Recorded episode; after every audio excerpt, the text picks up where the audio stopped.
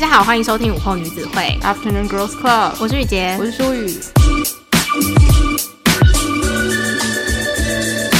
让美丽改变世界，韩国美妆第一集团。爱茉莉太平洋。Amore Pacific。本集感谢爱茉莉太平洋有提供精美礼物要给大家抽奖，耶！所以就可以让我们在第四季的一开始就给大家好康的赠品。那这一次的礼物呢，有雪花秀的润肤精华、兰芝的气垫粉饼，然后还有唇膏，而且还有 Etude House 的修容刷。所以如果大家对这些礼物有兴趣的话，欢迎去我们的 IG 看抽奖的细节。没错，那我们的 IG 账号是 Afternoon Girls Club，或者可以直接搜寻午后女子会，应该就会找到我们的账号了。希望大家可以踊跃参与。再次感谢爱茉莉太平洋，Amore Pacific。那我们第四季第一个主题呢，也跟这次的礼物清单有一点关联性，但会觉得很硬转。到时候讲出来之后，想说到底哪里关联？就是我们今天要聊的主题是，每个人心中是不是都有一个属于自己的黄金年代呢？你的意思是说，这些东西可以保持住你的黄金年代吗？对。我觉得可以，我觉得可以。对，因为大家通常购买保养品都是希望可以透过这些产品，然后把自己的肌肤保持在黄金年代的品质。嗯，对。会不会太硬？没关系，硬不硬不重要，最重要的是大家要去抽奖。哦，对，没错。第一个主题要跟大家讨论黄金时代呢，是因为跟舒宇平常的兴趣就是有一项是我们都很喜欢爵士乐。然后通常大家在听到这个关键字的时候，都会说：“哎，你听起来有个老灵魂呢。”嗯，所以我就想说，是不是就是身为八年级的我们，其实有一个老灵魂呢？其实我觉得老灵魂在我们这一代，感觉是一个很很令人向往的样貌嘛。就是说，好像你对于老东西很了解，或者是你对于以前的音乐就是如数家珍的话，大家就会觉得你特别有内涵，或是呃文化底蕴很深厚的感觉。以前的音乐也是说飞轮海，啊、我有我的样，我有我的样，很棒。我觉得飞轮海那种是另外一种怀旧，但我们这边说的老灵魂，就是比较严格来说的话，应该是会距离我们至少四五十年前的东西。嗯。对，也许例如说像八零年代离我们也没有非常久远了，但是我觉得喜欢八零年代的，例如说衣着啊、装扮啊，或是音乐的话，就会被大家说，哎，你是不是个老灵魂？你是不是其实想要活在另外一个年代？你好像更属于那个地方的那种感觉。对，所以其实一九八零年代应该对很多人来说都是他们心目中的黄金年代，特别是因为美国的影视作品一直塑造出很好的氛围，让人家觉得那个年代的事情好像比较简单。嗯，那个年代好像大家都很会穿衣服，然后彼此之间的交流是很有温度的。就是现在人对温度这件事情特别要求，就是会觉得哦，现在好像到一个新的社交场合，大家都没有像以前那种比较卸下心防聊天的感觉。对，可是其实你根本就不知道那个年代大家是不是这样子啊？对，而且因为其实像那时候，可能电影里面可能很多在讲说，呃，谈恋爱的时候只能用电话啊，然后光是在电话亭里面守候啊，或是打电话给对方那种心激动的心情，现在可能就是比较没有了。但是其实，如果你是当时在生活的人，可能你真的因为接不到电话，会造成你很大的困扰。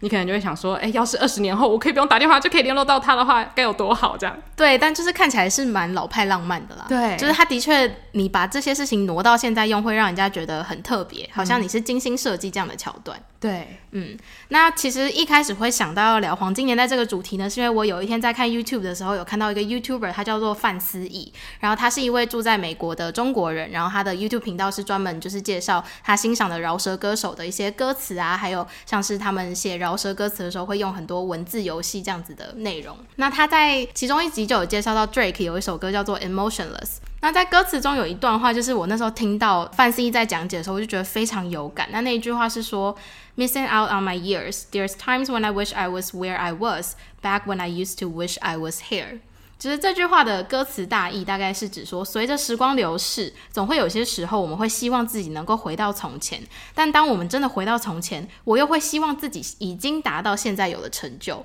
听起来是不是超级爆绕口？对，想说到底什么意思？就是是指说就是。呃，我们现在的人啊，就是可能会觉得哇，现在的生活成长大之后，成为大人之后，生活好复杂。我好希望可以回到小学的时候，就是一切都很简单单纯，我只需要上学上课就好。可是其实你真的回到自己的学生时代，你会发现有一部分自己很想要赶快出社会，很想要赶快赚钱。所以这件事情是一直都很互相违背的，就是好像人永远都不满意现在的状况。对，嗯，我觉得刚出社会的时候，的确这个感觉很重，因为例如说你看到学生，然后跟他们聊天，他可能会跟你讲说，哦，最近升学压力真的很重啊，学校很多大大小小的事情，搞得他很烦，你就会觉得说，没有没有，你现在就是人生的黄金时段，你要好好享受。我好希望回到当下，可以享受什么跟同学打闹啊，然后或是在社团跟大家一起努力的那种感觉。对，而且听了这首歌，我就突然间联想到，就是之前我们有提过，我跟淑宇都很喜欢一部伍迪·艾伦的电影，叫做《午夜巴黎》。嗯，然后《午夜巴黎》呢，它是一部由欧文·威尔森主演的浪漫奇幻电影。然后在电影中呢，主演的角色叫盖尔，那他是一名好莱坞编剧。那他跟未婚妻到法国巴黎旅行，然后某天夜里他自己独自走在巴黎街道的时候，突然间就出现了一辆就是不符合那个年代，然后非常标志的老型汽车。他就觉得很有趣啊，然后汽车里面的人也非常热情的招呼他上车，说走啊，我们一起出去玩什么的。那上车后的他就被载到了一个符合一九二零年代的酒吧。然后他在那个老式酒吧里面就遇到了非常多一九二零年代的的大文豪啊，或是一些非常有名的艺术人士，像在他就有遇到海明威，然后还有呃写大亨小传的费兹杰罗这些人。然后他在酒吧里面也跟那些人畅谈啊，就觉得说天哪，他竟然活在自己心目中的黄金年代里面，他就就是为此感到非常的开心。所以在经过那一晚的特别经验之后，盖尔在之后的午夜时分也会一直在巴黎街头徘徊，然后也同样的在遇到那个老式汽车，然后同样的在他去非常不同的一九二零年。年代的社交场合，那他穿梭在一九二零年代社交场合中，就遇到一位他自己非常欣赏的女子，叫做 Adriana。那 Adriana 在电影中的设定呢，她其实是一个虚构人物呢，她设定是毕卡索在当代的那个情人。然后 Adriana 总是有一个特别的韵味。其实就当时一九二零年代的人来说，Adriana 可能就是有一种老灵魂，散发一个很沉稳的气质，所以就很吸引当时的人。那当然，盖尔也是深受他吸引。那他们有一天晚上在一九二零年代的巴黎街头走动的时候呢，就同样的又出现了一个不应该属于二零年代的马车，看起来像是一八九零年代的设计。然后车上的人一样非常热情的招呼他们上车。上车之后载他们到的就是一八九零的。热门的社交场合，然后一样也遇到了一八九零年代那些非常著名的人。那原来一八九零年代是 Adriana 心中的那个黄金年代，所以 Adriana 就是非常如鱼得水，然后很开心的活在那个时代下面。那盖尔就是抽空就跟那边的的人聊天，就是问他们说：“你生活在这么棒的年代，你对这个年代有什么样的注解？”结果没想到那些人的回答都是说：“啊，我觉得最好的年代应该是文艺复兴。你想想看，那个时候有那么多沙龙，大家每个人都是异军突起，有大家都有非常棒的色彩什么的。”然后盖尔才突然间惊醒，想说。其实他一直沉溺在过去的黄金年代里面，但是他没有想到的是每一个年代的人都会沉溺在他们自己心目中最美好的那个年代，大家都会觉得别人的年代比较好，自己的年代就是总是有一堆狗屁倒灶的事情需要被处理。他才惊觉说，在他脱离他现在的这个年代的时候，他忽视了很多这个年代应该要被照顾的人，像是他的未婚妻，像是他他身边的家人。所以他回到了现代这个年代之后，他去正视了这个问题，然后才发现说，其实他未婚妻一直对他不满，因为他觉得盖尔都没有活在这个年代，不在乎那个年代他碰到的所有人事物，所以未婚妻有出轨。那盖尔最后就是也是呃知道自己错在哪里，所以他也放未婚妻走了。这样，虽然他自己后来爱上巴黎，他就在巴黎生活，然后也遇到就是很符合他气质的对象。嗯，对，我觉得这部片它很棒的是，它展现出一九二零年代大家最向往的那个样子，可它同时没有让你沉溺在过去。你看完之后反而会觉得，哦，其实现在的生活也没有不好，因为我们在看以前的时候，我们也是用我们自己独有的滤镜去看到我们所有想看到的美好事物而已。对，所以就是因为我们总是会觉得别人的年代比较好，但是我们都没有发现，就是其实我们应该要更认真的生活在自己的年代。嗯。而且，因为像其实他电影里面提到的这些，例如说大文豪啊，或者是呃什么作曲家之类，他们的人生其实后半段都有经历到很多很悲惨的事情。因为其实二零年代的大家都是很挥霍的嘛，然后纸醉金迷。那纸醉金迷到了一个高峰之后，一定会往下跌。那他没有把那个往下跌的那个悲惨的情况拍给你看，或者是他们最后晚年是怎么样子的潦倒。那其实那部分是大家选择性不去看到而已。二零年代也是有很多人最后是可能家破人亡、破产啊什么的。就是我觉得伍迪·艾伦这个电影就真的还蛮浪漫主义的嘛，因为他就是给你看二零年代最浪漫、最辉煌的样子。嗯，所以当你就是一心对二零年代已经有产生滤镜的人，譬如说你就是呃很沉迷费兹杰罗的文笔啊，然后你觉得毕卡索是当代最棒的艺术家，你一定会想要到那个时代去跟那些人对话。但是其实像他电影里面也有演出，就是可能对话的时候就发现，哦，其实这些看起来光鲜亮丽的人，他们私底下跟身边的人都有一些争执，嗯，而且都是一些鸡毛蒜皮的小事。对，你就会想说，天哪，原来这些大文豪跟我们有一样的烦恼。嗯。对，我觉得他这样子重现当年的那个社会的时候，会更让你觉得说，哦，其实他们有他们的烦恼，只是他们绝对不会把这样的事情反映在他们的作品里面，因为那是精雕细琢的产物。对，所以我就很好奇，就是如果今天有时光机的话，你会最想回到哪个时代生活看看？其实我一开始看到这个主题的时候，我绝对是会想要选一九二零年代哦。Oh. 可是我会觉得，就是我很向往的那种生活模式或是样貌的话，其实都是建立在你有很好的经济基础上。嗯，例如说那个年代的女生，她们就是时尚解放嘛，然后有很多很就是没有腰身的衣服啊，然后很多很华丽的配件可以穿，然后常常会去喝鸡尾酒啊，然后跳舞什么的。可是这些都是建立在你有很好的就是你知道财产上面，你才有办法去享受这样的生活。如果你没有的话，我相信一九二零年代就困苦的人，他依然还是非常的悲惨。嗯，所以我只是想要体验到一九二零年代那个最顶端的生活而已。嗯，其实我们都被影视作品开了一层滤镜。对，我觉得是这样。所以后来我就想一想，我就觉得，嗯，一九二零年代好像其实有点冒险，因为我觉得我看到了这个社会是一个非常片面的社会。嗯，对。那你呢？我自己的话，就是其实。刚看完那些电影，我一定也会选择一九二零，像是大亨小传那个舞会啊，还有午夜巴黎里面，连巴黎的街头都让我觉得哇，好漂亮这样。嗯、可是当然这都是非常表面，就是你静下心想，就会觉得这是他呈现给你看的生活，因为每个年代都还是有一些自己年代需要去解决的困难。然后我在想这个主题的时候，我就突然间想到，就是我小时候真的还蛮向往可以去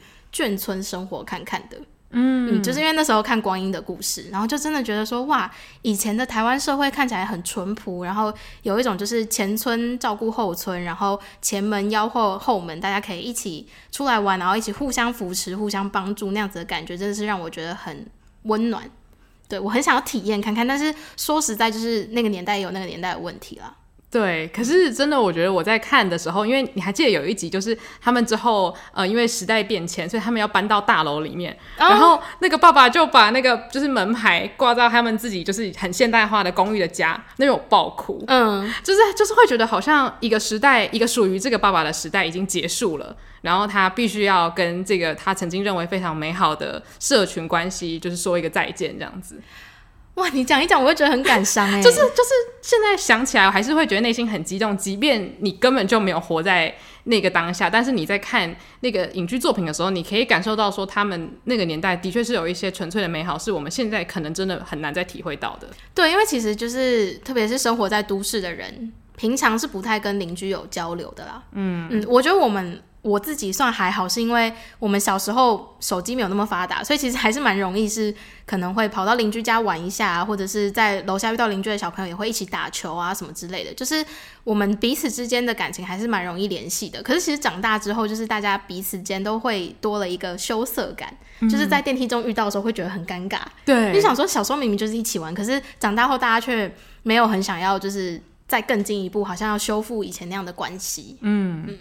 对，而且我还记得小时候之前在呃小时候长大的社区的时候，我们的确是邻里之间会就是晚上会聚集在就是中庭，然后可能一起烤肉聊天，就那感觉的确是非常美好。可是其实，在那个美好的背后，因为人际交流还是会有一些可能摩擦之类的，所以我觉得不同的交流模式都有它不同的问题。那我们现在可能邻里之间没有这么。紧密，可是也因为我们科技很发达，我们跟远方的朋友交流是更好的。嗯，对，所以可能就是有舍有得的感觉嘛。对，因为其实后来想到最后，我就觉得其实我还蛮开心自己是活在这个年代的，因为我很很珍惜，就是我小时候有经历过一段是网络没有那么发达的时候，然后我现在又可以就是接触网络发达的时候，所以在那两个年代之中，我觉得。都有给我不一样的感受，对，很同意。就是像小时候，可能在小学的时候，大家上课啊或下课时间没有手机，我们就会有很多那种怀旧的游戏，嗯，就是会让你觉得好像以前很多小小的事情都会让你很开心，嗯，或者是我记得我国中的时候是有智慧型手机，可是那个智慧就是非常的不智慧这样子，然后可能一封简讯只能传三十五个字，哦，对对对，然后例如说每次跨年，然后我就会想说，好，我要传五封简讯给我五个最好的朋友，然后我要跟他们说什么话，然后能够在这三十五。五个字里面表达我对他们所有的感受，或者是提到我们最近很喜欢的某一个明星，嗯，然后就会觉得那个时候其实觉得很痛苦，想说我要我怎么话多话想说，可是却只有三十五个字。可是现在回去看，就会觉得哦，这个困扰都好珍贵的感觉。嗯，还有就是以前上课会传那个，以前是传最原始是传纸条嘛，然后后来就是手机有蓝牙功能之后，大家就会互丢便签。对。我已经忘记有便签这种东西了。当然，就是可能有些人会觉得说，那不就跟现在传讯息一样吗？可是那个是需要在一个特定的范围内才能做的事情，就是大家必须要可能在方圆十五公尺内才收得到那个人的便签。嗯，就是他不是说像现在网络是，你跟他可能在不一样的国家，可是你们可以很及时的收到简讯。对，对，是完全不一样的感受。就我觉得那个变迁那种感觉，就很像是你们共享的一种秘密社群，嗯，不像是现在传讯息，好像是只要你有一只手机，想干嘛都可以，谁都可以做得到这样子。对对对对。那我觉得对我来说，还有另外一个我个人觉得很黄金的年代，就是大概是两千年初期。哦，哎，我昨天也有想到，哎，因为我觉得其实大部分我们这个年纪，大概二十到二十五岁的人，应该都会觉得那个年代是让人非常向往，而且就是有一点介于好笑跟怀旧之间，因为它不够老。可是说实在，你对两千年代有什么记忆吗？就是看超多台湾偶像剧哦，就是台湾演艺圈最盛行的那个年代。哎、欸，真的会怀念哎，就是因为这个东西，我不太确定它能不能够再次回来，嗯，所以会让人格外的觉得它很珍贵。而且我长大后去看，就是因为我小时候是五六六铁粉，我后来长大后去看，就是五六六的那个巅峰时期啊，就是好像其实维持个二到五年吧。就是我以前一直觉得说，哦，他们就是红了十年了什么的，可是其实没有。但是我觉得是因为当时喜欢他们的人，我们一直就是保持着他们就是当年我们觉得他们的那个样子，嗯、然后一直维持这样的印象，所以总是会觉得他们好像一直都很红，或者是至少是在我们心里有一个还蛮好的地位这样。对，而且因为他们那个时候的不管是戏剧作品还是音乐作品，都是一部接一部，对，就是可能这个戏连续剧播了三个月，然后下一个三个月又是他们，下一个三个月又是他们，所以你其实你认真仔细去想，就是他们好，他们红的戏剧可能有十部好了，可是如果你把它拆分成三十个月，那也其实才四五年，嗯嗯。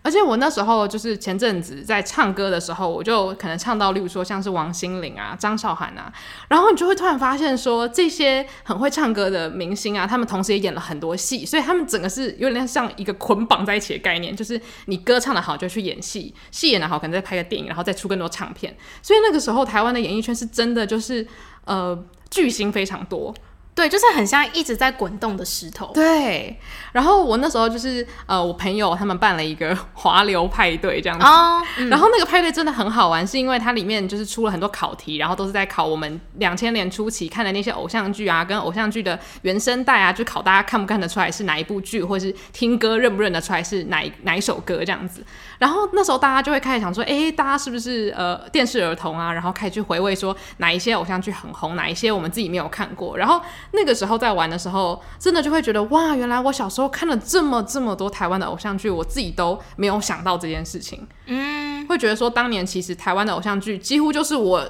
脑海里面对于娱乐圈的全部了。哦，对，然后不像是现在，例如说日本啊，或者是韩星发生什么事情，然后大家就会疯传。那时候就是好，王少伟做了什么事情，然后或者是哪个演员又做了什么事情，全部都是跟台湾有关的。我们很在乎台湾演艺圈发生的大小事，这样。嗯。就是我觉得那时候的台湾气氛也是很以自己的演艺圈为傲。对，就是会觉得说，对，我们的歌手都写了非常棒的歌，然后脍炙人口，然后我们的演员都演了很棒的戏，我们的偶像也是很有偶像的样子，就是会造成那种万人空巷的场景。就是像是其实我觉得现在很多明星他们也很喜欢画当年，就是说、嗯、想当年我在西门町做签唱会的时候，那个是挤得水泄不通什么的。对对对对对，嗯、或者是去唱 KTV 的时候会一直狂点周杰伦的稻香，然后说以前的歌就是很好听，然后就狂唱这样。可是不是就是有研究显示说，人到一个年纪之后就会一直听。特定时期的歌吗？对，我记得那时候我听到是说，人过了二十五岁之后，其实你的脑脑袋是没有办法真正的再去接收新的歌，这是根据研究啦。我觉得可能大家不一定会同意，可是就是会变成是说，你年年纪越大，你会一直去回味你二十五岁之前所喜欢的那些歌，你会觉得他们才是你人生中真正热爱的歌曲，这样子。嗯因为你刚提到，就是两千年代对对你来说也是另外一个黄金年代，我就想到，就是其实如果真的可以回去的话，我也蛮希望是以现在这个年纪回到两千年代，因为就是两千年代对我们来说是我们小学的时候的事情，所以身为小学生当然是没什么行动能力，也没有什么钱嘛，所以就是可能没有办法真的体会两千年代的时呃，不管是时代氛围啊，还是那个时代的一些服务产物之类的。但是现在就是身为有一点钱，然后又是比较心智成熟的情况下，我就蛮想要回去感受一下那时候的社会氛围。嗯。你最想做的事情是什么？我觉得可能是参加签唱会，因为我真的我我从来没有参加过签唱会，哎、欸，我也没有。嗯，我最想要的可能会是去买一只翻盖手机。可是小时候就用过啦。可是因为小时候就是都是苦苦哀求才可以买到一只什么 Nokia 的，嗯、但是我就很希望可以就是去那个电信行，然后大看哪一只翻盖最可爱，然后就是试试看，就是拥有它的感觉。我以前就是看那个 Gossip Girl，然后就很着迷那种是这样滑上去，然后会很像小电脑键盘、哦、黑莓机吗？对对对对对，我就觉得那好酷哦。对啊，就是会很想要享受就是当年的各种流行，因为我觉得小学生的话，你顶多就看看电视、听听歌。嗯、可是如果你在二十几岁的时候回到两千年代，你就可以真的去享受他们的时尚，或者是甚至真的是去花钱买一些他们当时特定有的产物，而且因为你知道两千年代很值得珍惜，所以你就不会去你知道错过各种神奇的事物。就是因为你讲到珍惜，我就突然想到说，其实当我们珍惜那个年代的时候，我们会很全心全意的想要去感受那个年代的氛围，所以你会更认真的生活。所以就是大家会珍惜你心目中的黄金年代，但是都没有人想过，其实你应该要珍惜现在这个年代。嗯，因为其实你一直活在过去的话，是很有可能会错失现在的美好。对，听起来超老套。对，可是我最近真的对于这一句话有非常大的领悟，因为就是其实不管你在看任何就是叫你要活在当下的书啊，其实他都会提到一个概念，就是说，因为你活如果活在过去或活在未来的话，其实狭义上来说，你并没有真正的活着，你只是活在你脑袋的世界里面而已，因为你真的你身体在动的那个当下是就是现在这一个瞬间。那你现在这个瞬间，你身边的人跟你的关系啊，什么都是你可以即刻去掌握的。可是过去跟未来，一个是已逝，然后一个是尚未发生。那我觉得这些东西都只能是想说啊，要是怎样怎样就好了，或是如果可以这样，我一定会很开心。嗯、那我觉得这样的话，其实是活在一种好像永远在在等待，或是在后悔，或是缅怀的那种心情当中。嗯，就像是一开始提过 Drake 那个 Emotionless 那首歌一样，就是那句歌词，它不就是讲到说，名人在成名之后。很喜欢，不管是在采访或者私底下，可能会分享说，哦，其实我有时候会有点怀念那个默默无名的自己，可能做事比较没有包袱啊，做什么事情都不会被放大检视啊。可是他们都没有想到，就是当年那个默默无名的自己，你心里面想的是，有一天我要飞黄腾达，有一天我要让大家认识自己，我想要获得你现在已经拥有的金钱跟名声。嗯嗯，对。而且我觉得有的时候，呃，假如说我们真的有机会回到过去的话，也许我们还是很快就会做出跟当年一模一样的决定。嗯，因为你如果回到过去的话，那个时间就会变成你的当下。对，就是其实过去的事情应该是不会被改变的。嗯，哦，就讲到去年非常红的那个电影《天能》，它里面就是一直在阐述这个概念，嗯，就是过去的事情是不能被改变的。对，讲的好像我们很懂，但其实就是《天能》，其实我是看影评的，我不知道。但是的确，我觉得就是。人，如果你的内心的那个，你知道，你对于时间那个概念如果没有转过来的话，其实你不管到哪个年代都会活得很不快乐。嗯，对，因为其实你活在当下的时候，你反而会去感激你那个时候拥有的一切。嗯，就是刚刚有提到，当你开始感激、开始珍惜的时候，你真的会更认真、更努力的活着。对，所以是更努力的去感受。当然，就是你也不能说过去发生的一切跟现在的你没有任何关系。可是那个事情应该是塑造了现在的你，而不是你一直去缅怀说啊，当年。我真的是多意气风发啊，或者是当年那个年代，你看大家那么人心淳朴，现在诈骗电话满天飞，就是不能一直用比较的心态去比较现在的年代跟以前发生过的事情，因为到现在就是可能五十年后你会开始想说，你可能坐在飞天汽车里面想说，哦，你们都不知道当年我们在那个路上真的感受到车子在路上开的那种感受。等一下，我觉得这个例子实在是太精辟了，就说你们都不懂那种车子。轮胎碰到地板的那种感觉，对啊，又或者是就是你可能坐在太空舱里面，然后就说哇，你们都不懂当年脚踩在草地上的感受。而且你知道，我举一个很白痴的例子，就是像现在大家不是很喜欢听就是飞轮海以前的 live 表演嘛？如果这件事情不是存在在过去的话，你就没有办法用这么快乐的心情去看这件事情了。当下你一定会觉得说，哎呀，就是有的时候可能 live 表演很糗啊什么的。可是因为它过了这么多年，你现在看就觉得说，你看当年的 live 就是这么真实。然后这么真实，但大家还是很爱，对，就会觉得说这件事情如果不是过去，你根本就不会感受到那种缅怀的快乐。就像是我现在去 KTV 点《快乐崇拜》，我就觉得这就是好听的老歌，Yes，我不会想要真的回到说《快乐崇拜》试出的那一年，因为我觉得就是在这么多年之后再听，还是觉得它好听，这种事情才会让我觉得真的很快乐。嗯，就是。经典会被存留下来，然后你在未来在听或者是在看那些经典的时候，会觉得很感恩。对，嗯、所以我不知道这会不会听起来非常的鸡汤，但是我觉得就是缅怀过去也有一种方式是可以让你珍惜它曾经存在，而不是说你希望你是在当下活着这样子。对，又或者是你希望自己可以回到过去，然后做出不一样的选择。对对对，嗯，说不定你回到过去之后，你会发现你又是。更希望自己活在更久之前的过去。嗯嗯，对，因为我觉得那个《午夜巴黎》他拍的非常好的一点就是，呃，男主角认识女主角之后，他就跟他讲说：“哎，你活在二零年代真的太棒了，这是我心中的黄金年代啊！”然后文豪就是呃一个接一个的来这样子。可是其实那个女主角她本身是二零年代的人，但是她会觉得说没有这个年代就是烂死了，有很多不好的事情发生，我想要回到过去。所以就变成是说，当你遇到一个就是跟你一样的人，但是他渴望的年代是不一样的时候，你就比较可以退一步，然后看出自己多么的不珍惜当下的好的事物。嗯，因为我觉得《午夜巴黎》它的故事叙述，它其实是有一点年代一直跳来跳去的，就是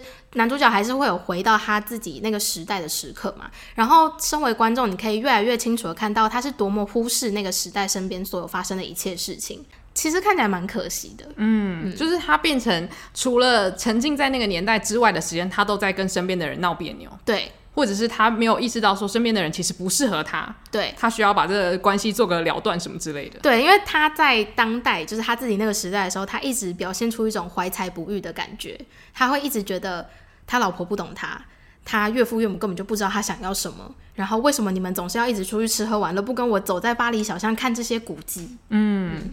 嗯对，我觉得没有活在当下的时候，有可能就会让一些其实根本不适合你的东西留在你的身边，然后你觉得你们都绑住我，可是实际上他们也可以不用绑着你。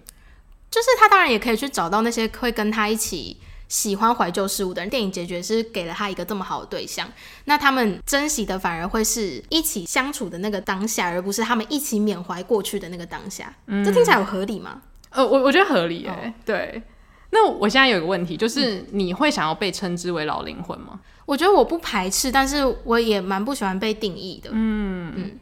因为我觉得，就虽然老灵魂它本身的意思，其实我觉得是蛮褒义的，嗯，但是我觉得它也代表着好像你对这个时代的不认可，或是好像你并不属于这个年代。但是我觉得。如果你真的活在当下的话，其实你是拥抱你现在身处的这个年代，所以也许就会像你刚刚说的，你并不会觉得你会被这个“老灵魂”这个字给定义这样子。哦，我突然想到，就是因为其实很多人不是。呃，穿衣风格很复古啊，或是喜欢穿古着什么。可是说不定你去了解他之后，才会发现他其实就是一个享受穿着那个风格的衣服，然后穿出这个年代有的特色。哦，对，对对对，因为我觉得很多时候大家喜欢古着，是因为它跟现在流行的东西有点不一样，所以你可以去混搭，搭出你自己的特色，而不是说我想要成为某一个年代的样子的那个，就是你知道，只是完全复刻当时人的穿着而已。对。因为你再怎么复刻，其实你也穿不出那个年代有的气质，你还是看起来会是穿着古着，但是融入现代生活的人。对对，因为像之前我就还蛮喜欢追踪一些，像是英国有一些人，他们就会自己手工制作衣服，嗯，然后就是做出很像是，例如说十七、十八世纪的那种，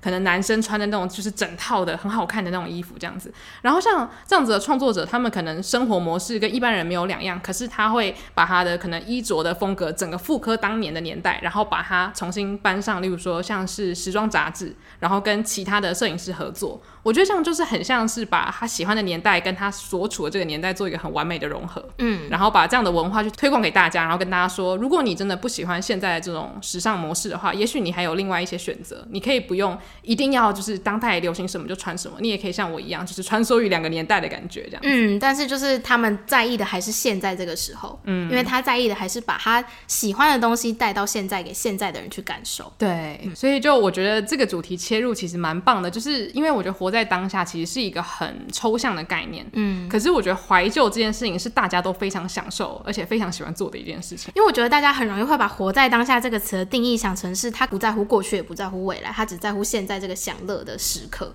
可是其实更多时候，活在当下反而是你要很专注的去面对你现在在处理的事情。哦，对，我觉得是。接受你现在有的挑战，而不是逃避它的感觉。对，就是并不是说活在当下就是享乐，就是我现在想要吃炸鸡，我就吃炸鸡。当然，这也是属于一种活在当下，但是应该是说你活在当下，然后你现在就去把现在的问题做一个处理，做一个解决，嗯、而不是把这件事情归咎在可能过去发生的事情啊，或是你你期望未来有一个人可以出来拯救你。哇，这个主题结得很深呢。然后讲成这样，其实我自己也没有达成。但我觉得这是一个蛮好的开始，就是可以先从一些你知道名人他们身上去发现说，其实我们都有那种很想要回到过去的特性。我觉得可以用这个方式来提醒自己说，其实当下有很多值得我们去关注的事情。嗯。没错，对啊，那今天节目最后其实蛮想要问你说，在休息的这段时间，你有什么样的感触？嗯，就是生活真的变得比较规律，就像是去年年底跟打个电话给你合作的那一集有提到，就是我希望呃新的一年二零二一年的关键字是能够过有规律的生活，嗯，所以我现在就是努力的朝这个方向前进，因为人生中还有一些其他的计划。这样，那你觉得就是这规律的生活有给你带来很大的改变吗？嗯，你应该有感觉吧？就是我回讯息比较规律。我跟你讲，这个感受是前所未有，很想唱歌。我跟你讲，首次感受到什么叫三秒内被已读的感觉。我之前也会吧？没有啦，就是应该是说你三秒内已读的频率变得超长哦。对。超频繁，因为有在上班的人都知道，就是 通常只要你上班时候有朋友密你讲一些不是公事的事情，就要马上回，会想要就是在上班途中可以有一些小小的聊天这样。嗯嗯，没错没错。那你呢？你自己觉得在休息的这段期间，你有什么改变吗？我觉得最大的改变是这一个月休息让我放松很多，就是也不是说我前面很紧绷，但是我觉得我前面会一直有一种就是很渴望想要有新的东西产出来产出来，但是这一个月我自己就是跟自己约定说，我希望我这一个月就是完全的放松，而且不认为放松是一种停滞，而是一种我允许我自己可以去做我身体想做任何事情。例如说，如果我真的不想要吸收内容，不想要看书，不想要听新的 podcast，那就不要听。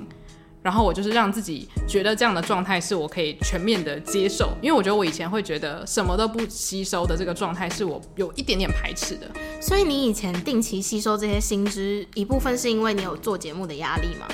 我觉得有，对，什么？就是应该是说，它对我来说有点像是我对运动的看法。就是我觉得，例如说像运动的话，人类每天都要运动，因为你就可以把一些能量，就是你知道吗？就是不好的能量排出，然后身体会变健康。那我觉得吸收东西也是一样，因为你不能让你的脑袋是一坨死水。嗯，然后有这个节目会更容易让我去想到这件事情，是我不能把我的人生活成一团烂泥的感觉。嗯，对。但是后来我真的这一个月我就领悟到说，当你的身体跟头脑要你休息的时候，它其实就是在准备产出更好的东西。哦，所以你不会因为在休息觉得说啊，我现在这个月都在当废人，我该怎么办？你反而会觉得说，我已经很迫不及待想知道我休息完之后，我可以想出什么样的东西。哦，一个很正向的态度，哎，对啊，因为我我会觉得说，就是当在创作的时候，如果有那个想要一直转下去的压力，其实是蛮可怕的。嗯，因为当你想不到东西的时候，你会立刻怀疑你自己是不是呃，你说脑汁已经用尽之类的。哦，就是会焦虑啦。对对对，嗯。可是我从来都不希望做节目是焦虑的一件事情，因为我觉得焦虑的这种感受是很容易被感觉到的。嗯，对。所以我觉得就是这个月的休息还蛮棒的，然后也在 Clubhouse 玩了一阵子。就是我觉得很多人不都讲说 Clubhouse 会让大家知识焦虑的状态越来越严重。嗯嗯。我觉得这是刚开始的时候我就马上体会到这件事情，然后我就突然觉得。人生为什么要这么累？所以后来我就比较没有这么频繁的去使用 Clubhouse，因为我觉得它应该是一个工具，而不是一个让你越来越焦虑的一个平台。这样子，我觉得这真的是就是看你怎么使用。对我来说，就是我很期待可以上去听到很多人很专业的分享，嗯，但是我并不会。逼自己一定要有产出，嗯，对对，但是我觉得也的确，因为有这些新的刺激，也让我觉得说，哦，原来创作还有很多不同的模式。嗯，那我觉得用这样的方式去看的话，就比较不会给自己带来压力，不会觉得说我一定要用这个平台达成某种成效。我觉得现在我把这些东西放得越来越低了。所以你以前对这个平台有期望吗？就是一开始你会想说，会不会它是一个新的？有点像是可能会取代 podcast 的一个东西，就当、嗯、因为我一开始不知道它是什么的时候，我就会觉得，哎、欸，难不成就是现在大家要转移了嘛？有点像是当初 IG 刚起来，你就会想说这是一个什么东西？难道大家要抛弃 FB 了吗？那种感觉。可是我觉得现在因为大家选择太多了，所以没有说什么这个大巨头就要取代另外一个东西，因为他们两个提供的感受是非常不一样的。嗯，而且其实呃，我觉得 Clubhouse 就比较适合可能深夜就是还在网络上就是不睡觉的人。对，但是对我来说的话，我觉得可能。像是 Podcast 这个平台会更适合我一点点。嗯，对对对。你说就知识传递来说，对，就是可能我我可能要去上个厕所，我就可以按暂停。对，就比较不会让我觉得说我好像要守在这边，我才可以听到就是最精华的内容。哎、欸，有哎、欸，因为我其实用到最后就是我真的很少用，就是因为我发现我自己的时间被锁在那里，我没有很喜欢这件事情。对，因为你说好看剧。你时间可能也锁在那里，可是你随时可以暂停，而且有时候你剧就是漏掉五分钟，根本还是知道在演什么。但是 Clubhouse 不行，因为你可能五分钟后就换另外一个人讲话，对，然后他们再聊一个跟前面完全不相关的话题，那个时候真的会觉得有一点焦虑，就是想说，那我要继续听吗？还是就算了？对，所以我那时候才觉得说，如果我们在 Clubhouse 上面开房间的话，一定也要出一个就是 Podcast 的版本，嗯，对，不然这样子的话，其实大家这样子一整个小时听下来，我觉得其实是那个你知道专注力会被耗尽的一件事情。会啊，所以我后来都听一些很、很、很中意的，就是闲聊型的房间。对啊，我就很喜欢听像是小赖他们开的房间。嗯、对啊，我觉得这个月就是真的会让我去尝试比较多新的东西，然后会觉得说，好像其实休息真的是有必要的。我真的奉劝大家，如果你的身体或头脑叫你要休息，可是你自己也是那种属于，例如说一个月没看书会觉得自己面目可憎的人的话，我觉得你可以考虑一下，就是听从你身体的指示。那你休息是用什么方式休息？我休息的话，就是我只看我真的超有兴趣的书。嗯，对，因为像我可能有一些小说是我真的觉得很想看，可是当下的状态是我其实可能比较偏好看一些工具书，或是看一些可能我自己觉得。呃，比较好吸收的爱情剧的话，我就会觉得，那我就是要看那些东西，我不需要逼迫自己一定要把我书单上面的东西立刻消化完。哦，我懂，我也会，就是我有时候会自己可能看到别人分享，然后看到一些看起来很有意义的剧，我也会就是囤着，想说我要找时间把它看完，可是又会常常就是被欲望吞没，想说我要先看一些爱情甜宠剧。对，所以我现在就是全心拥抱甜宠剧，然后看了不知道几部了，还有很多在等待，不是吗？对对对对对。而且看了之后，我就觉得天哪！我看了这么多，我一定要跟大家分享的啊，所以我就觉得，哎，你看，灵感就这样来了，就是不一定一定要怎么样才可以达到我要的成果。有时候就是放任你的脑袋，就是让它就是这样悠游一下，也许会有一些意想不到的好事发生。哎，我比较期待就是你可以把甜宠剧，然后跟之后就是假设你真实生活中遇到的爱情故事做结合。我我先我先放个话啦，希望可以。你要说可以这样就最好了。对，要是可以这样的话就太好了，就是呼应我们第三季最后一集要教大家的一些小方法。没错。好，那以上就是我们第四季刚开始想要跟大家分享关于黄金年代的事情，然后还有我们就是这一个月休息的一些所思所想这样子。所以我觉得你这一个月应该是蛮活在当下的吧？我觉得是诶，我觉得这一个月我最大的课题就是活在当下。哇。那这一集就是完美的，请你来分享当下，就是当时的感受。对啊，我觉得就是在那个状态下，我就突然觉得不照着计划走，只是享受你当下有的任何感受，应该说去尊重你当下有的任何感受，其实是一个蛮放过自己的行为。嗯，不然其实平常一直鞭策自己，真的会很累吧？嗯嗯，对啊，所以就也希望大家听到第四季的第一集很开心，然后也希望大家这一个月有好好休息。没错，那如果你对这一集或是活在当下有一些自己的经验分享的话，都欢迎可以寄信到 afternoon girls club at gmail dot com，或者是可以到我们的 IG 的 bio 有一个连接是我们的听众来信表单。对，那如果大家想要到社群跟我们互动的话，也可以在 IG 或是 FB 搜寻午后女子会 afternoon girls club，那甚至也可以在 Apple Podcast 给我们留五星评论。没错，谢谢大家今天的收听，午后女子会散会。